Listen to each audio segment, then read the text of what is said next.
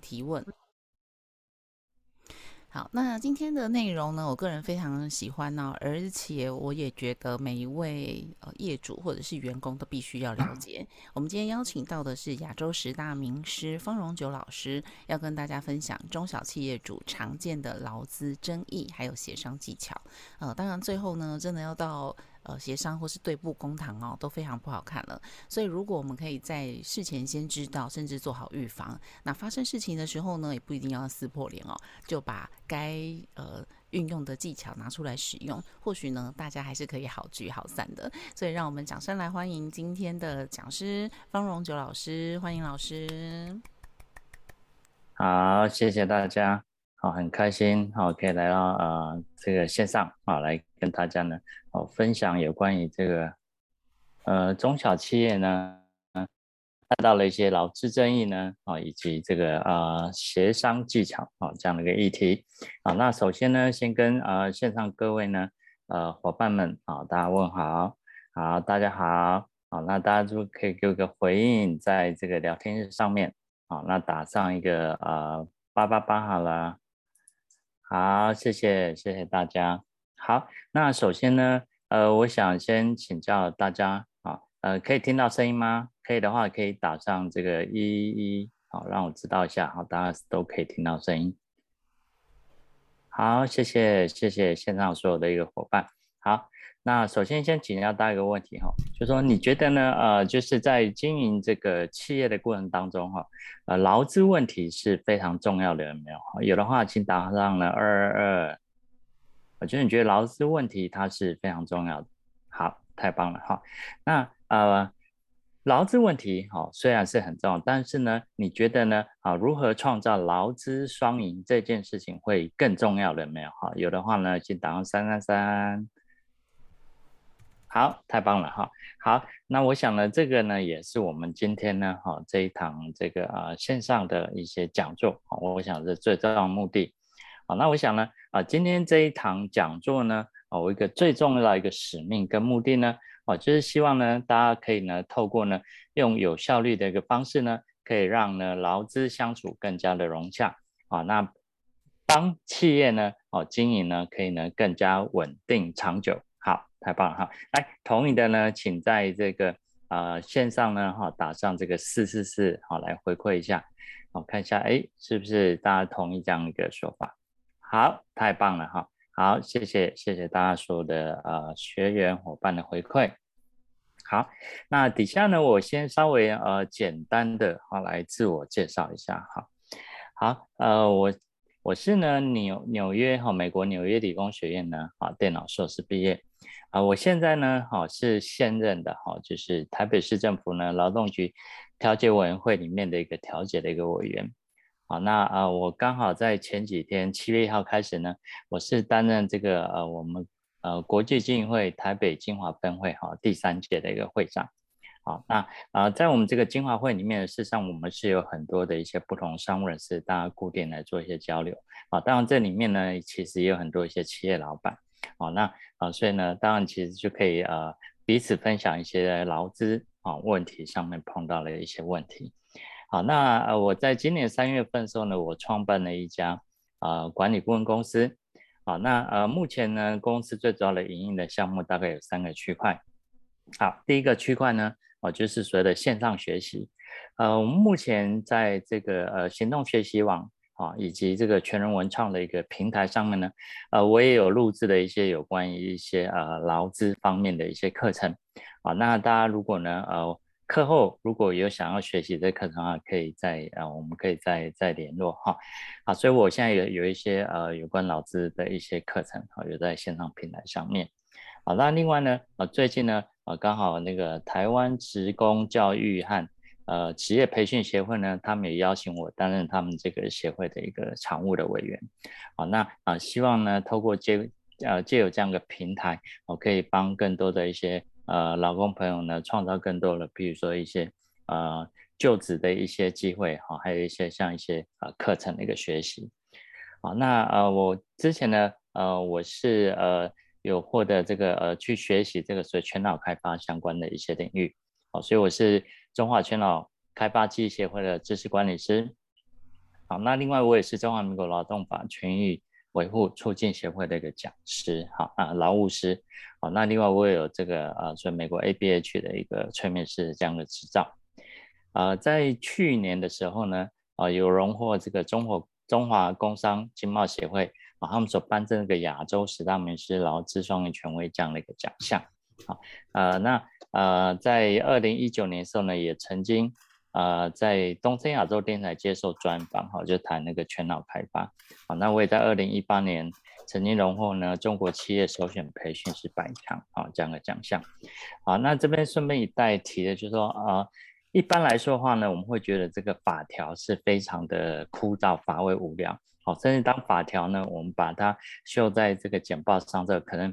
光看那个法条密密麻麻，可能看都不想看，好，所以可能就会降低这个所谓的学习法条兴趣，好，所以其实我就特别把我呃之前擅长的这个所谓全脑开发里面有一款叫心智图的方式，啊，所以呢我会呢啊把这些比较非常难懂的法条，我会用这个所谓图像化的方式，心智图方式呈现。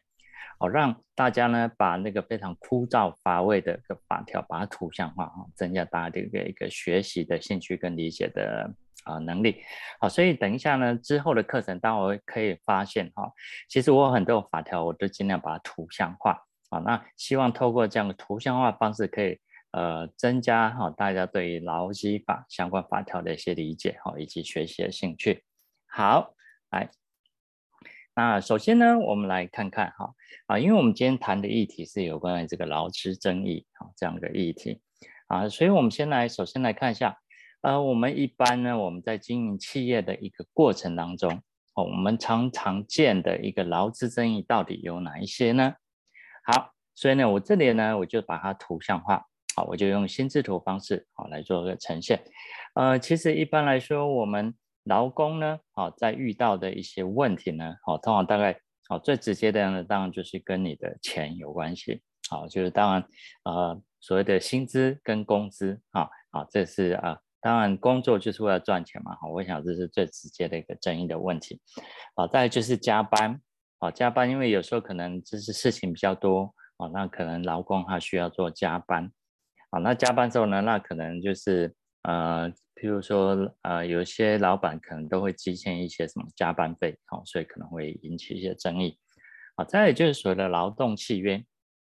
好，那劳动契约，呃，据我所知，其实大部分目前啊的一个中小企业，其实呃在呃招募员工的时候，其实大部分几乎好像都其实没有签订这所谓劳动契约。哈，那劳动契约其实是呃。避免劳资纠纷的一个很重要的一个环节，哈，就是说呢，呃，如果说我们来去呃公司去呃应聘，然后招募，然后员呃劳工到公司去工作说，啊，那这个劳动契约其实它基本上它是比较属于一对一的方式，哦，也就是说，劳动契约它并不是一个所谓的公版契约，有可能会因为呃员工个人的一些呃工作的条件因素，啊，那可能有不同的一些规范，啊，那这些东西其实呢。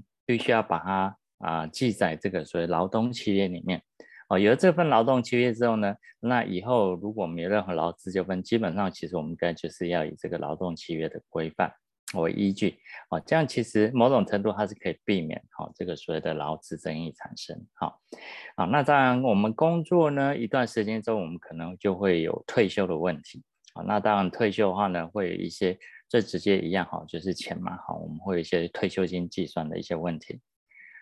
好，那另外呢，就是我们在工作的过程当中，难免我们会碰到一些呃意外的灾害。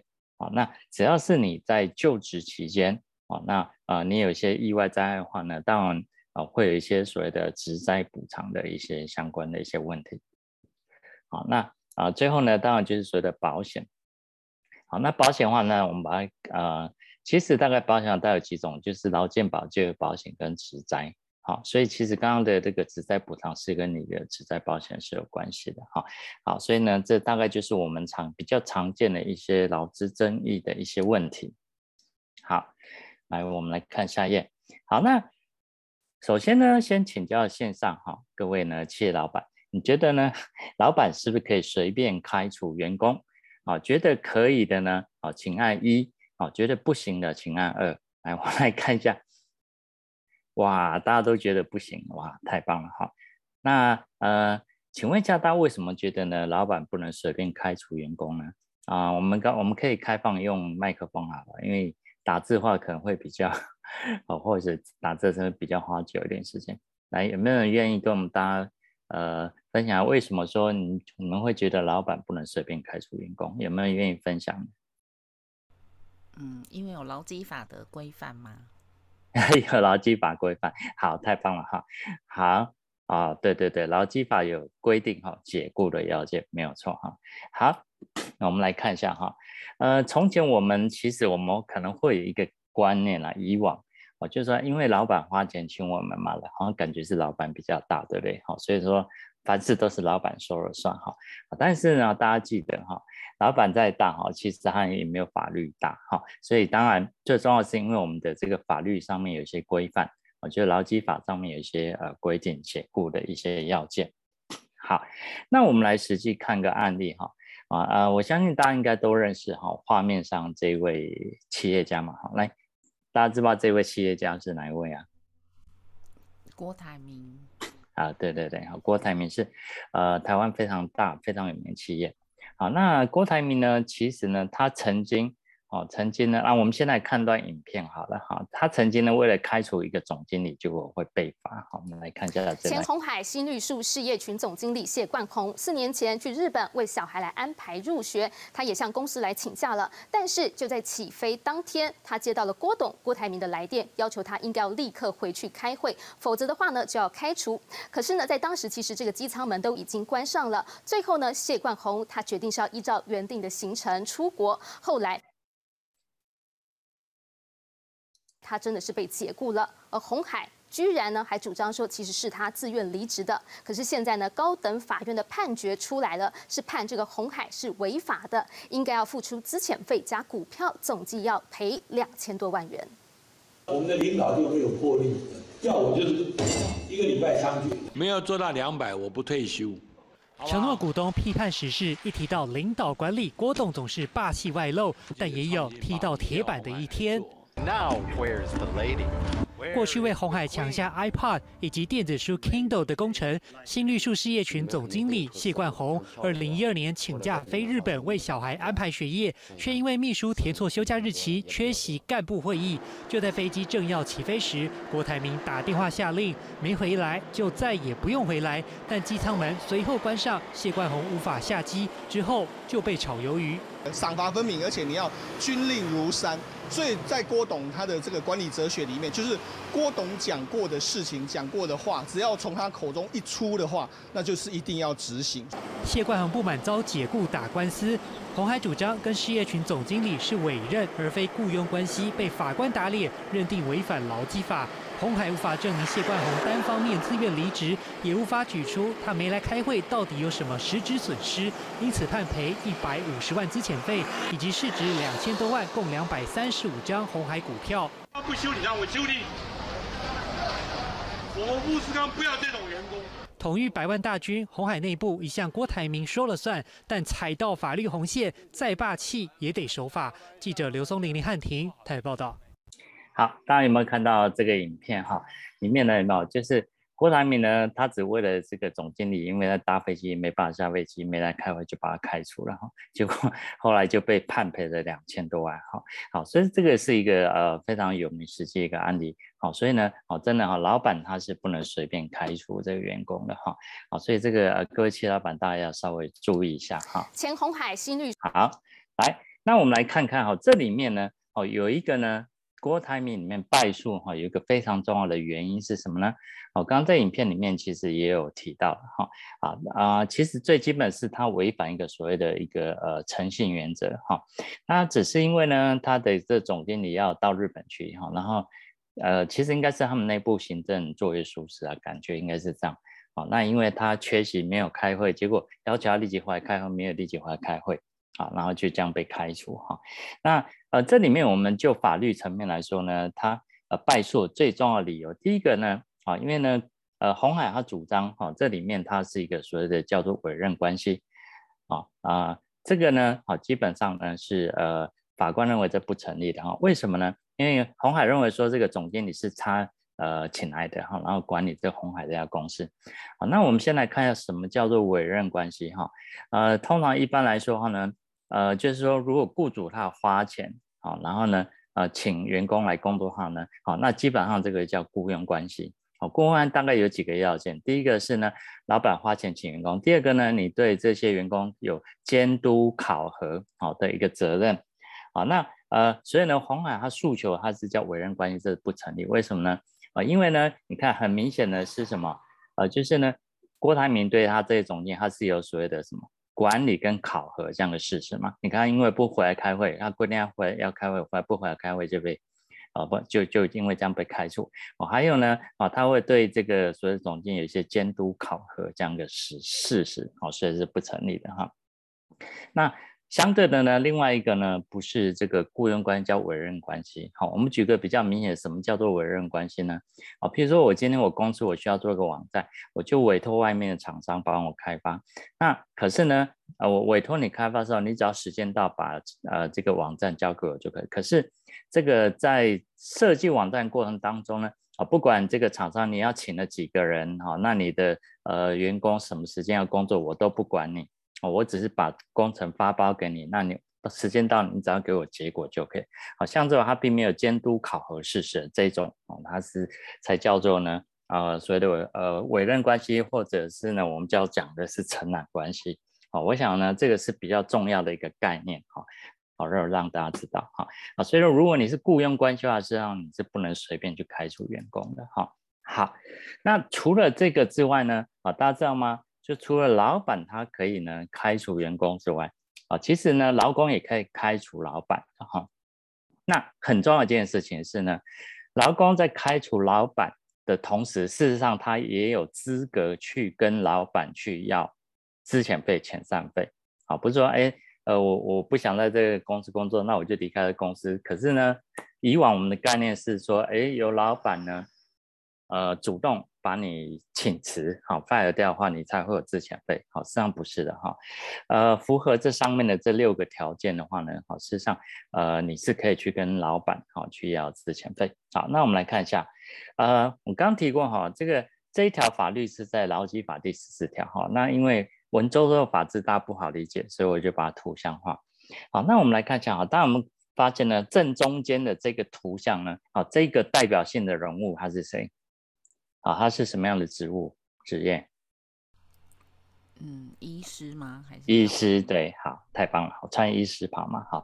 那因为呢，医师跟下面的医师有没有？我们把它念医师，好，医师的谐音是不是很像？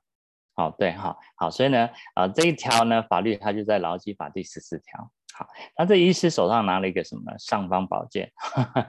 好，尚方宝剑要做什么呢？就是砍掉那些惯老板。好，所以我们这边也看到四个呃几个图形。第一个叫虚伪。我刚刚有提到哈，看到有人说认为说，哎，虚伪很难念认定哈。呃，其实也不是那么困难了。我们把它讲白话点，所谓虚伪话，就是说老板欺骗你。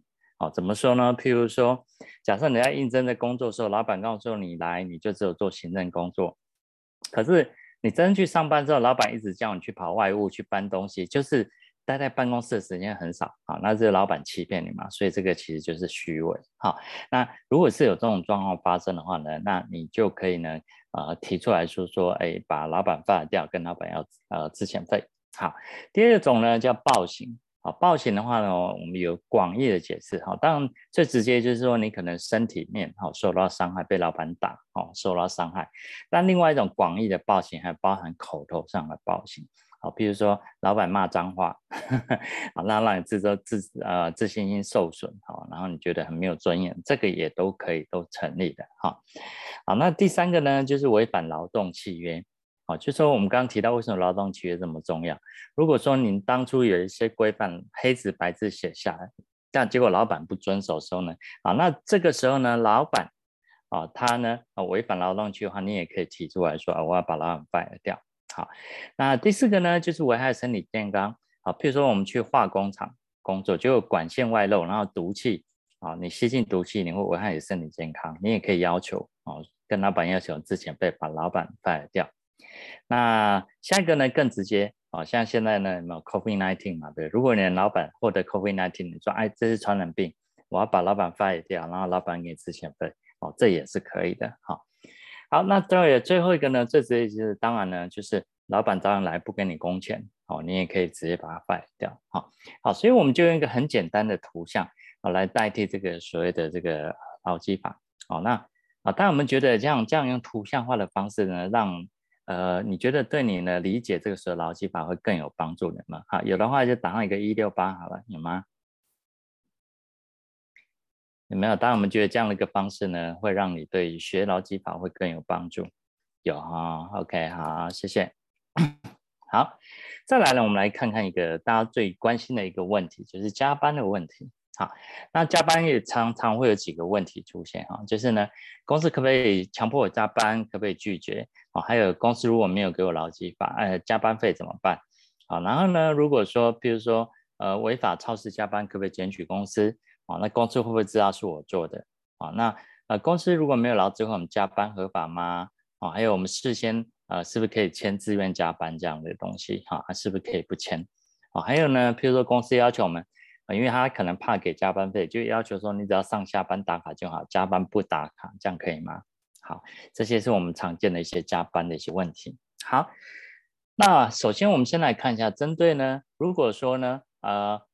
劳工加班呢，他并没有经过劳资会议是合法的吗？哦，基本上是不合法的哈。好，这个是在劳基法第三十二条上面有规定。好，好，那我们来看一下加班。我们先来看一下加班呢。如果说呢，呃，你这个公司规模够大的话呢，当然它会有所的工会。好，那加班这件事可能要经过工会，大家呃工会同意。好，那还有，如果公司规模没有这么大，但是也算是一个中小型公司，啊，那你可能必须要经过劳资会同意，哦，才可以呃加班，啊，那如果是个人公司人数比较少的话呢，那可能就是要透过劳动契约来做规范，好，那呃如果说呢劳工或者是劳资会议经过讨论之后说不同意加班，老板不可以惩处员工，哈，这件事也是很重要的哈，好。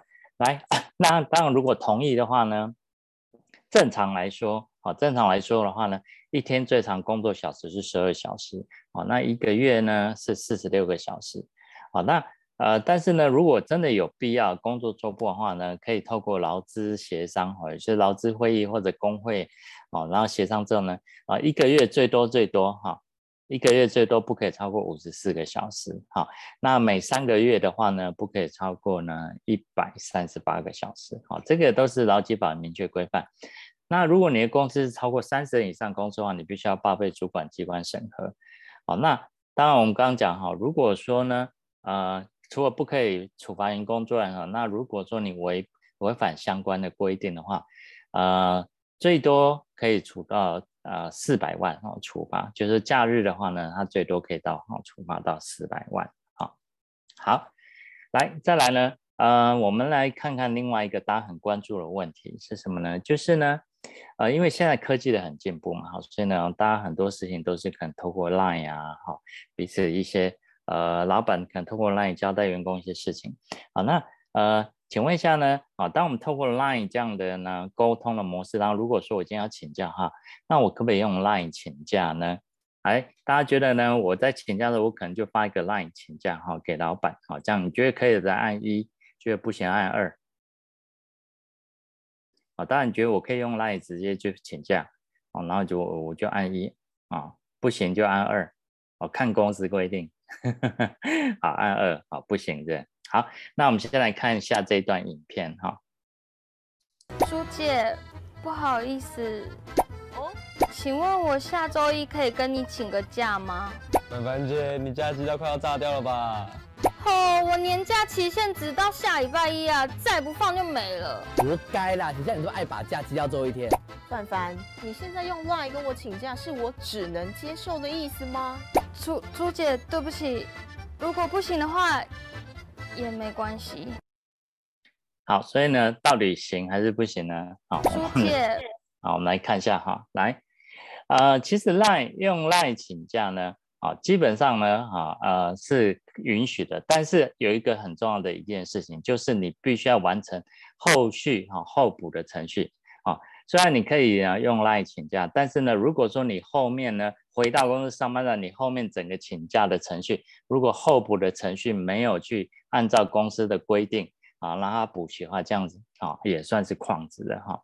好，所以呢，好这件事情呢，好大家特别重点是在于你有没有呢去用后面的一个程序有没有把它补足哈。好，来那再来呢，另外一件事情呢，请教大家一个问题哈，嗯。有些公司常会规定说，哎，员工迟可能迟到啊，就要被开除啊。好，那当然劳基法里面有规定呢，如果无法啊、正当理由哈，然后继续旷工三天或啊、一个月内旷工六天的话呢，好是可以开除的。好，那请教大家一个问题，好啊、呃，假设这个员工他星期四没有来，星期五没有来，好，那星期六、星期日当然是休息。好，那请问一下，这样有没有达到连续旷工三日的一个要件？哦觉得有的呢，按一；觉得没有的按二。没有嘛？哈，好，太棒了，哈，好，为什么呢？为什么呢？哈，这样子它不达达成那个所谓的呃劳工旷职的要件，因为呢，这边讲是连续旷工三日，这边只是工作日，哈，啊，所以呢，假设这个员工他礼拜一又没有来。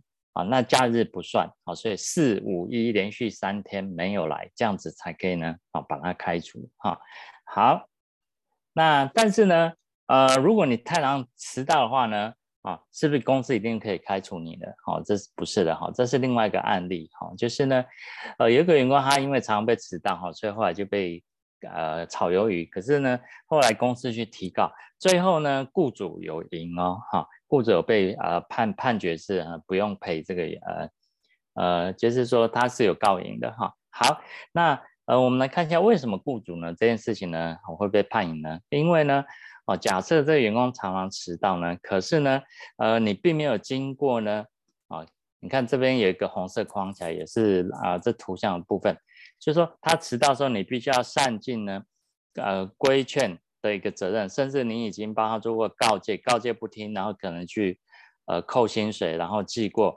啊，然后呢，或者是可能调职等等，你已经试过了各种方式劝导他改善，那还是不听的话，这时候呢，你再去解雇啊，这样是完全没有问题的。可是如果说你完全没有去呃劝告他，或者是做一些。啊，做一些努力啦，我讲应该就是努力，然后去规范、去劝这个员工，你就直接把他开除化，这时候其实你可能会被判判输哦，哈，啊，所以呢，你可能会啊，这个大家可能要呃稍微注意一下哈，这件事情。好，那再来呢，呃，公司要求哦，就是员工签那个自愿离职这样子，哦，可不可以呢？啊，是不行的哈，大家记得哈，呃，公司绝对不可以呢要求员工签自愿离职哦。也不可以拒发服务证明书，哈，好，那呃离职证明这件事情，哈，其实是蛮重要的，哈，就是呢对劳工来说是很重要，因为呢，呃，大家知道就是说劳工目前政府真劳工有一个所谓的叫做呃失业救助补济金，哈，就是呢呃那补助金，那他必须要有这个所谓非自愿离职的证明书，哈，他才可以去请领这个所谓的失业救济，啊补助金，好，所以呢。呃，这个部分对劳工来说其实是很重要一件事情，哈。好，那所以呢，呃，那你不能呢，哦，去呢要求员工去签这个所谓的自愿离职，因为呢，员工去签了这自愿离职的话，他就拿不到那个失业救助补贴金，好，补助金，哈。好，所以呢，这件事情是很重要的，哈。好，再来，那当我们呢，我们刚前面讲了一些我们常见的一些劳资的一些争议，哈。好，那碰到这些劳资争议呢，我们究竟要怎么样来去处理这所谓的劳资争议呢？好，那当我们一般来说呢，中国人就是台湾人讲就是叫做情理法嘛，好，啊，所以呢，第一件事其实我们必须要去啊、呃、用同理心啊情理法哈啊，就是说我们先用同理心，然后呢站在这个劳工的角度去思考，为什么劳工会对这些呃。呃，所谓的劳资的关系哈，问题会有一些争议哈。那先了解这些原因啊，那了解这些原因呢，接下来呢，可能就可以跟哦劳工，譬如讲道理哈。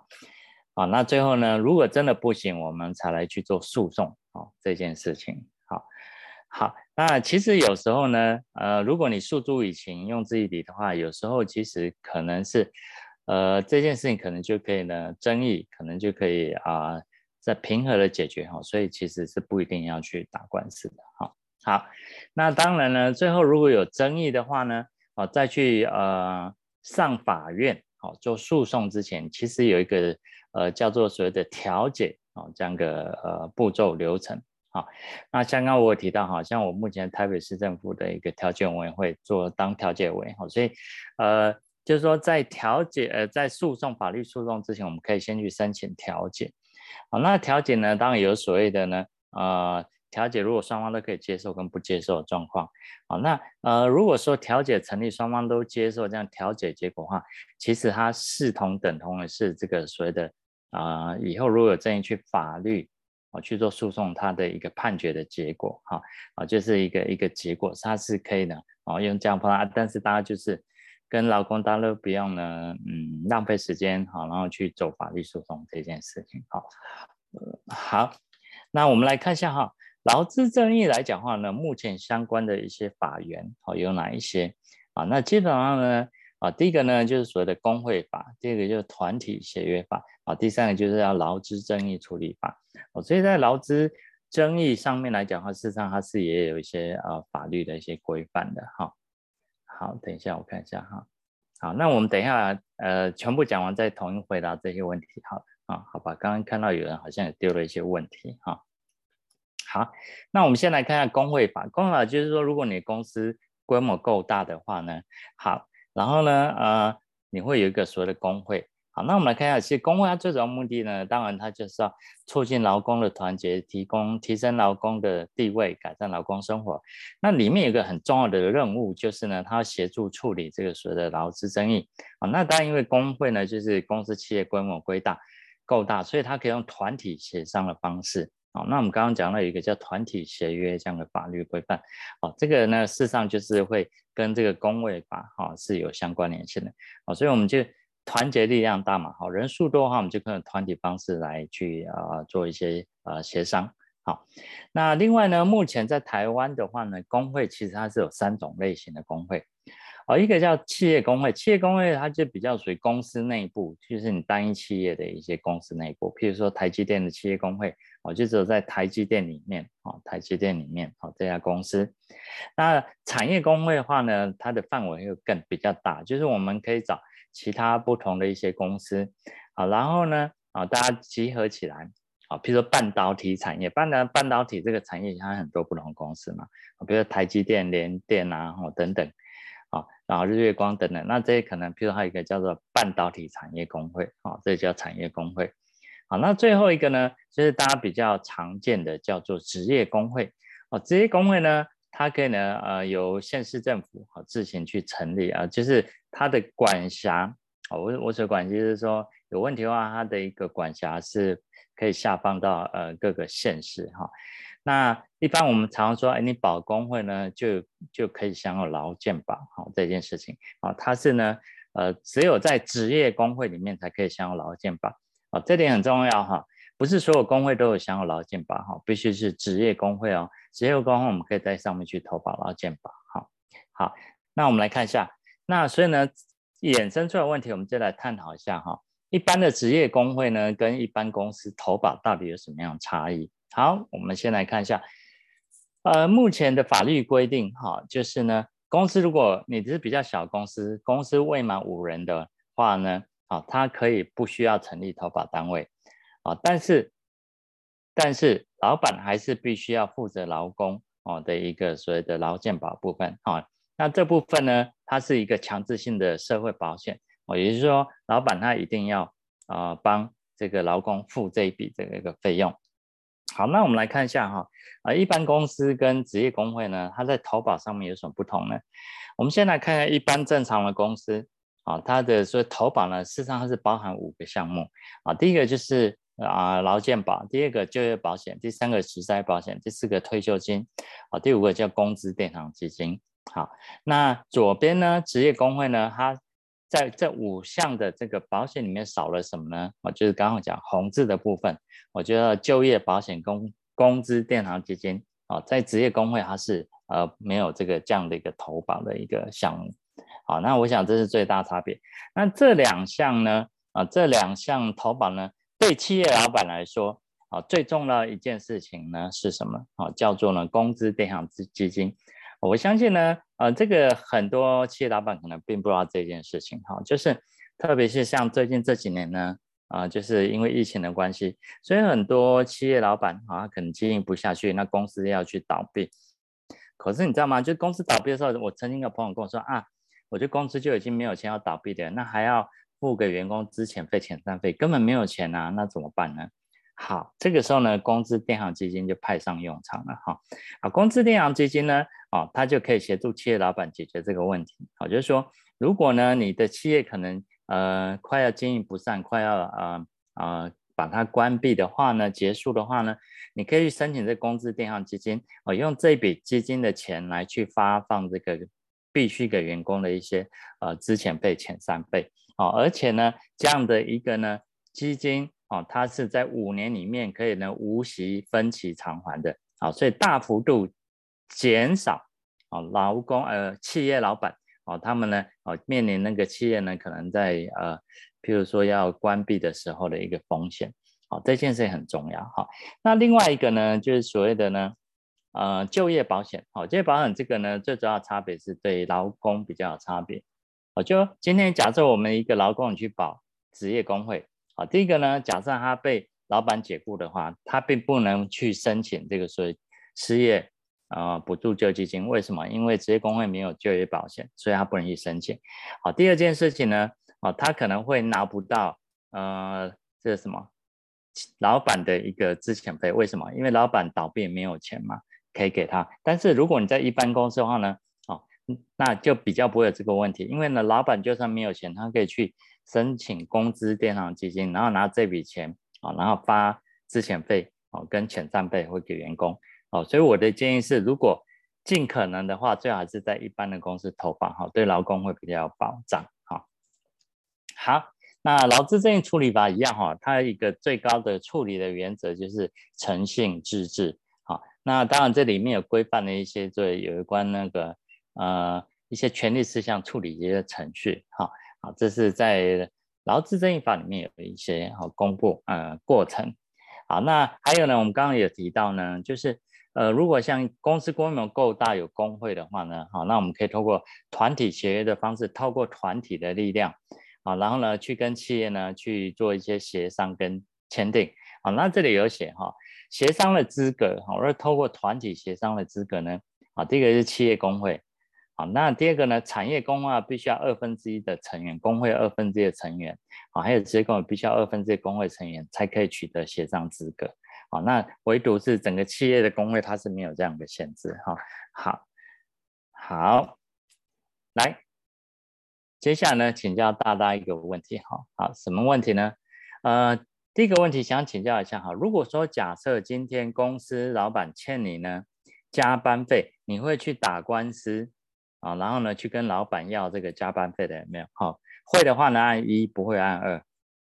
啊，今天老板如果呢欠你加班费不给，你会去打官司去争取的，案一，不会的案二。好，有一个回馈不会哈。那那想请问一下，为什么为什么你们会就是选二，不会去打官司？你不会去打官司的原因是什么？来，你们可以回回馈一下。时间成本问题，好，对了，好，好，那同样的一个问题，好，再请教大家，如果呢，今天老板欠你的加班费是一千万，好，那你会去打官司争取这个加班费的，哦，有没有？来，会的话按一，不会按二，会，好，对，好，那为什么会这样差异呢？好，其实呢，刚刚大家呢有提到一件事情，好，就是呢时间成本问题，好，譬如说呢，呃，我们要打官司的话，可能。第一个，你可能要先花钱找律师，不懂法律，对不对？然后呢，要花钱找律师，好，再来呢，可能时间会拖很久，啊，这些呢，还有呢，可能就是刚刚有人提到了，呃啊，我想要继续在公司上班，那怕跟公司的关系搞坏，然后被老板开除，啊，这些都是。那假设呢，今天这一些刚刚提到的疑虑，通通都解决，或者是帮大家可以改善这些问题吧？请问这个时候呢？你会去打官司要求加班费的有没有？有的话呢，按一不会的按二。哦，我们刚刚提到的刚刚那些顾虑的这些事情，如果这些事情呢，好都可以帮你做到解决，会好，太棒了哈。好，那我们来看一下哈，从二零二零年开始呢，好，那其实台湾实施了一部叫号称呢，呃，最有感的一个这个所谓的司法改革，什么样改革呢？好，叫做呢实施叫劳动事件法。好，我们来看一下哈，在劳动事事件法实施之前呢，哦，因为呢成本太高，你可能要裁判费、诉讼费、律师费、担保金，哦，还有时间太长，可能一个啊案件你可以一审、二审、三审，哦，那可能搞不好整个有有这个结论哈结案大概可能要呃五年的时间，还有举证困难，最重要是举证困难。哦，举个例子哈，就说你可能要加班费，你到法庭去，然后呢法官跟你说好，那你麻烦你举证。证明你有加班，好，那但是呢，大家知道吗？通常我们的那个刷卡，有没有？我们不是打卡刷卡资料，全部都在企业老板那边，员工怎么可以拿出来呢？几乎拿不出来嘛，所以 几乎都是等于败诉，你没有办法举证，啊，但是呢，这个事情在劳动事件法实施之后呢，就已经好可以解决一些问题。好，来看一下解决什么问题呢？好，第一个呢，劳动事件诉讼裁判呢最多六个月，所以不会拖很久，六个月之内一定会解决，而且呢，第一个。法条困难啊、这里面呢，它有规定哈、就是呢，如果说劳工也加入工会的话，透过工会，工会呢可以呢呃免费啊，那、委派一个专业的辅佐人呢免费协助，好、所以呢我们可以去找工会里面他们专门懂法律的人来协助，好、所以大家可以不用花钱找律师。当然呢，呃，透过劳动事件法可以减少裁判的一个诉讼费用，啊、还有呢啊、就是呢太久的困难啊、就是。呃，在诉讼之前还有三个月的协调期，加上三个月协调期，最多九个月一定会有结果。最重要一件事情是举证困难这件事情，改成雇主举证。也就是说，我们刚提到加班费，你去法庭上陈述的时候，老板不会跟劳劳工要说，哎，来，你有没有什么呃这个证据证明你要加？反过来是要求老板，老板你提出来证据啊，这个这个劳工他到底有没有加班？你到底有没有给他？呃，加班费这些东西都是改由雇主举证，好，所以因为这样的一个关系呢，所以大幅度呢提升呃劳工诉讼啊这样的一个呃诉诉讼的一个获胜的一个一一个权益哈，好，所以呢啊，请教大家刚刚哈呃提到哈，就是说你觉得呢劳动事件法哈实施之后，你会觉得呢大幅度啊提升这个所谓的呢啊劳工啊这样的一个呃权益啊？你觉得也对你劳工提升权有帮助的呢？好，按一下六六六，好了啊。好，有吗？按一下六六六，好，太棒了哈。好，所以呢，这里面呢，相对的哈，有时候其实我们会啊、呃，觉得说好像这个这是什么？呃，老板跟劳工他们是处于那个对立的状况。好，相对的呢，如果我们是企业老板的话，你会觉得哇，那这样的话是不是大幅度的呢？呃，损害这个所谓的企业？哦，他在这个所谓的劳资纠纷上面来讲的话呢，哦，会会降低他的一个胜诉的一个呃机会，对吗？好，好，所以呢，为了呢，啊，为了呢，避免哦，避免这个所谓的呢，呃，企业啊，企业呢，啊，还有所谓的这个呃，在以后在打官司上面来讲的话呢，好，避免他败诉，啊，所以其实我们也提供那个所谓的呢，三四合，针对企业部分。我们提供一个呢，所谓的三司合一的这个顾问证书服务。什么叫三司合一？大家稍微说明一下哈，就是，呃，我们通常呢，我们的劳资问题其实它不会只是单纯劳资问题而已哈。那通常它会是什么呢？伴随的这个所谓的法律的问题，哈，还有像啊会计的问题。好，怎么说呢？好像啊，如果我们的劳资证无法解决，最后是不是一定要诉诸法律？好，诉诸法律的话，可能你要打官司要找律师。好，所以我们有一些合作一些律师。那会计的部分呢？为什么跟会计有关系呢？好，呃，因为呢，在会计里面的话呢，要牵涉到钱的问题，就是节税省钱的问题。好，所以呢，啊、目前呢，我们呢，啊、针对这个所谓的劳资的问题，我们提供了三项服务。哈，啊，最主要的一个服务呢，啊，第一个服务呢，就是呢，我们会呃，就是协助企业老板来去做一些。呃，人事制度规章的一个建立啊，还有像呃，避免呢啊，以后呢可能会呢受到这个劳基法哈，然后呢让企业去罚钱。举个例子啊，呃，大家知道吗？其实呢，呃，不管有没有被人家检举，好，那只要有这个劳动官员去检查，去做劳动检查的话，有三个最基本的东西，哦，他可能呢是需要哈、哦、去检查的啊。大家猜猜看，当政府机关啊、去做劳检的话呢，他会检查哪三样东西？有没有人知道？有哪有哪三样东西最基本的是他会检查的？好，有没有人可以回馈一下？没有，大家可能不清楚哈。好，对，打卡好，还有呢？说打卡加班，哎，其实打卡跟加班应该就是同一件事情哈。好，来。跟大家说明一下哈，就是说呢，其实只要我们去劳动最基本的三要素哈，就是呢，第一个呢，出缺席证明，好，那这这个很重要哈，出缺呢，法律上有规定，你的打卡记录出缺勤要保留五年哈，如果你没有打卡记录，然后也没有保留五年，你这个会被罚。第二个呢，就是呢，你的员工的薪资，你发给员工多少钱，好，这些都要记录，还有呢，员工的名册，这三样东西呢，缺一不可，如果你有缺的话，就一定会被罚钱。哦，所以类似像这样的东西，啊，就是说你可能因为什么样的违反什么法条，然后呢被呃处罚，那我们会协助大家去检视这些好、哦、制度规章，然后有什么样的东西是不是都准备好？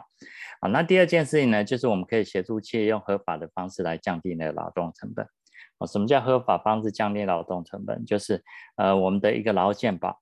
哦，通常呢，呃一般来讲，我们的企业其实我们的劳健保都是用比较高的。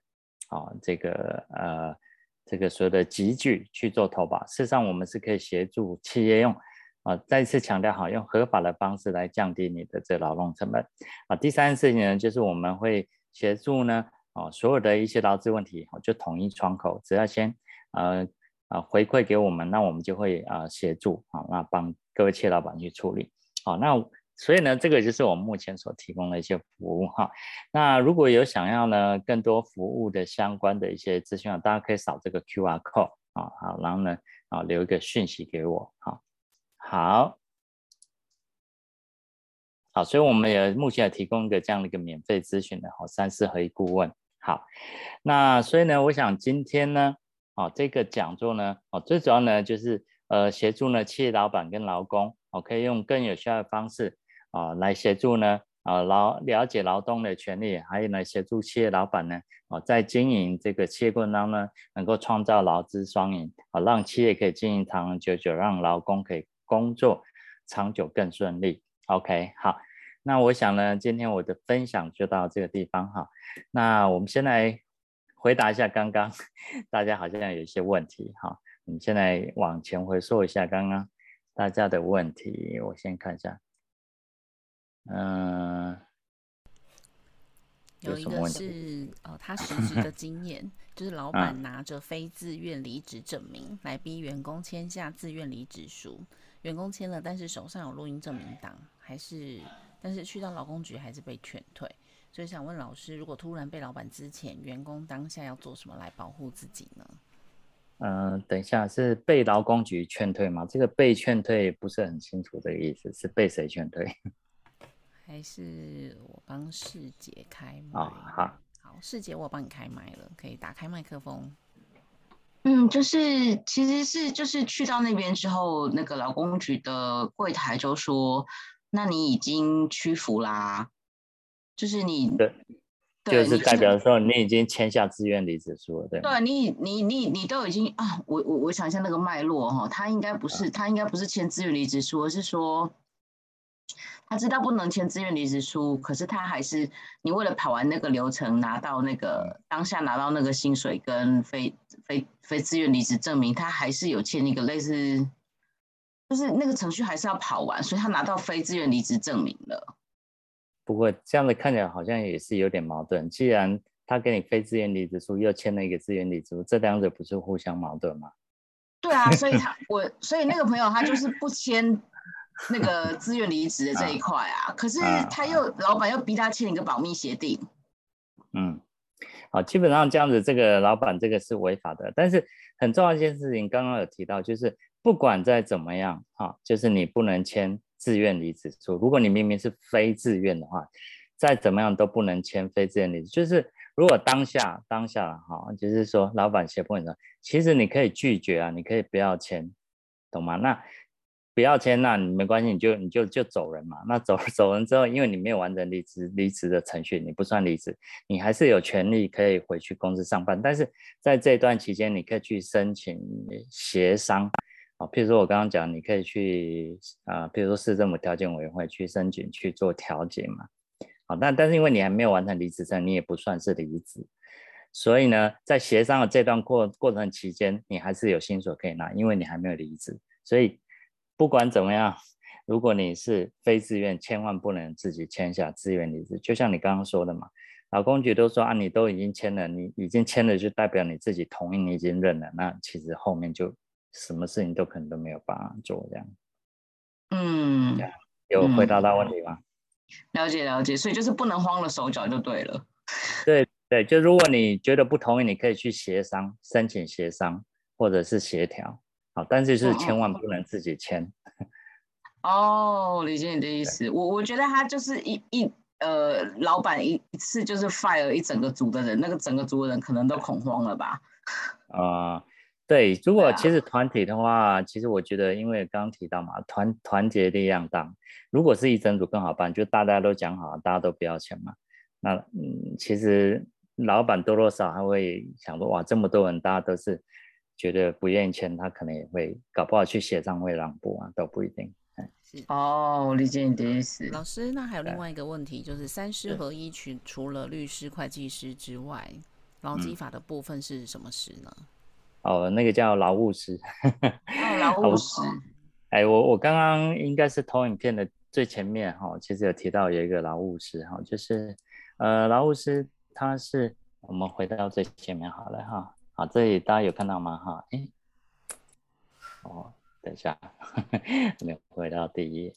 好，这一页，当然我们看到这里有一个劳务师，哦，就是呃，目前他我们有一个协会叫中华民国劳动法权益促进协会，有颁发了一个劳务师的证书，就是有这边上过课、训练结业的，就会有一个劳务师这样。哦，所以是有什么条件才能去上课吗？还是任何人都可以？呃，只要对这个呃劳基法相关的一些东西有兴趣，都可以去报名上课。然后我们会课程里面会就是会给你一些关于劳基法相关的一些知识啊。然后当我们会做一些培训啊，那就是结训就会给有一个合格的话，就会有一个劳务师这样的，嗯嗯，正面对。过去的经验比较常遇到的都是一些公司会开始找员工的麻烦。对，会开始运用很多，然后或者是不同的标准。嗯、那像这种也很难搜证。嗯、比如说像呃，过去我就曾经遇过，呃，公司比如说对不同的主管设定不同的目那个业绩目标。嗯，呃，比如说呃，这个经理级的他就没有被设业绩目标，但是副理级的却设定一个很难达到的目标，就一开始就设很高。嗯那就会让别人好像有点知难而退，然后心生压力，那就不想做了。嗯、而且大部分都是针对那种年资很久的，就是一旦员工到了二十年左右，他就帮你升升迁，然后你感觉上你升迁了，但是他就是用这种来感觉上好像是让你成长，可是其实实质是逼退。那像这样就很难收整啊。呃。对，所以，所以这个东西，呃，第一个我刚刚提到了哈，有一个东西很重要，就是所谓劳动契约，啊，所以如果一开始要去上课上班的，可能就是必须自己要去思考一下，就是说，呃，你可能有一些什么特殊的一些需求或者什么，啊，就是这些特别规范，可能必须要在劳动契约里面去做一些规范这样。好，那如果你没有做规范的话，事后就其实有些东西是比较难，对，就是，但这个就是变成要靠协商啊。比较常见，除了你刚刚讲年纪大的升职，哈，他目的其实是企业老板为了节省那个就不想付那个退休金嘛，哈。那另外一种比较常见的就是，比如调职，好，比如说假设他全台很多地方都有公司，可能从北部卖调南部，但你家明明住南部，啊，他就要你调北部，啊，这也有啊，常见的。一些做法，对啊，对啊，我之前有遇过一个朋友也是啊，公司就是当天早上跟他说他要调职，然后就跟公司说，可是你这样不符合劳基法，他就有提出说，依照这个劳基法第几条第几条，你不能当天讲，而且你没有为我安排这个住宿，结果那个公司直接跟他说，哎，你的那个先生老家不是在南部吗？那个县市，那你就住你那个公婆家就好了。就是我的朋友就觉得怎么可以？你你都没有问过我，为什么你觉得我可以住在这个公婆家？像这样子，只是说后来他也是离职了，但是嗯呃，其实这样也是可以申诉的嘛。呃，通常基本上是他是需要个预告期啊，当天当然这也是不行的嘛，对，所以其实他是会需要个预告期啊。那如果公司没有提供安排好住宿，或是呃提供这这个就是食宿的费用的话，是员工是可以拒绝的，对吗？对，可以拒绝，而且你可以提出协商。嗯，就是其实通常呃，如果劳资这里协商的话，基本上协商第一个就是。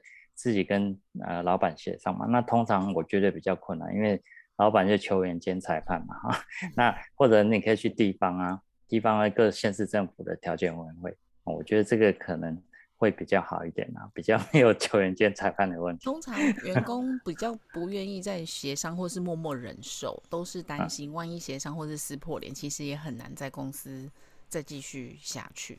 有一些如果企业比较大，他可能还可以换部门，但有一些企业他可能就是三五十人，那一旦大家全公司都知道了，他其实在职场上也会很尴尬。这会不会是大家也也愿意隐忍的原因之一呢？呃，我想这个应该比较常见原因，就是我们常常讲嘛，就是叫做呃为五斗米而折腰嘛，好对对，就是你为了想要去留在这个公司，所以明明你觉得是很不合理的待遇，可是只好就自己吞下来，默默忍受啊，对。这个也是比较常见的状况嘛，就是说看你自己有没有要去争取你的权益，还是就是说啊，算了，我就是为了保障这个工作权，好，然后继续留在这个公司。但是我个人是这么认为的哈，就是说如果一旦呃你发现公司可能用各种不同方式一直在刁难你的话，我我会建议的哈，这样的公司嗯，其实可能就就算了吧，就换另外一家公司，因为勉强待在那里之后，他还是会。想出各式各样不同的一些方式来刁难你，玩，就是目目的就是要逼迫你啊离开这家公司。那我觉得是没有这个必要啦，对啊，对，我就是干脆叫其他公司另谋发展。我觉得通常我过去的经验都是比较容易发生在呃年资比较久的。这个同事或同仁身上会看到，那他们也更难放弃。通常年轻人就会另谋高就，但是他的有一些这个前辈可能都已经年届六十或是五十多岁，嗯，而且他们内心的恐慌跟离开之后担心找不到工作，所以通常默默隐忍居多。而且这种隐忍都是他的位阶也比较低的。如果是中高阶主管，他可能也很好谋职，但是那种已经做了二十年以上，而且一直没有升迁，一直在第一线基础的员工。嗯通常都会选择在隐忍。呃，我大概提到这，我上面说明一下好了哈。就是说，其实我们的退休金，呃，它是曾经有变做过一个变革，就是以往旧的退休制度，它是退休金是呃要公司发给的啊。但是现在薪资的话，就是其实呃不管你在哪家公司，是跟公司没有关系，每个人就提拨六趴的退休金是到你个人的账户。所以今天就算是你到其他公司，你的退休金还是有，因为那是你个人账户。那你每一家公司，它必须提拨六趴，对应到你个人账户。好，那所以刚刚讲那个会比较，你刚刚讲所谓年长哈是比较有可能，因为就是说他一辈子就在这家公司，可是他一律一直都使用旧制，他一旦离开这家公司，他退休金就没有了。好，所以会比较隐忍的，大概都是这样子的一个方式。或是怕找不到工作啊？呃，对，这是另外一个。对，啊，但我觉得这个实施新制的话，其实大幅度改善这样的状况，因为它跟公司没有关系嘛，你的退休金存到个人账户，对，对，所以我很快就改成新制了，我觉得这样就比较自由自在，是没 错，而且也自己自己在家提，就是自己在提多提拨了六趴，一共提拨十二趴。哦，对对对，你可以自己选择啊。对，那我觉得我觉得这样就也给自己一个保障，就是如果突然有一天呃想要转换工作的这个过程当中，也不用太担心，或是退休之后等于也帮自己存了六趴的退休金，也还蛮好的。啊、对对对，是是是。那今天收获非常多，我想这个议题哦，其实能够分享的非常广泛，也非常大。那今天的线上的伙伴们都可以加。老师的联络的方式，未来哦，当然希望不要遇到啦。但不管你是资方或者是这个劳工方，那有需要的话，都欢迎可以找我们的方荣九老师。那今天也再次的谢谢老师的分享。OK，那老师，请你将画面还给我一下。OK，好，没问题。好。那明天呢是呃又到了我们 HR 女神的时间了。好，我们这几天在职场上，我们今天听了这个劳资的内容哦。那明天要来分享的啊，就是在职场上，当然希望的是呃不要遇到这样的事情。那在组织当中呢，呃，我们怎么样做好绩效管理？那我自己也从五月份一直听到。这个七月份哦，那这一堂课也要迈入倒数的时间了。那希望大家明天也会继续的啊准时来收听 HR 女神跟大家分享的企业高绩效管理的学程。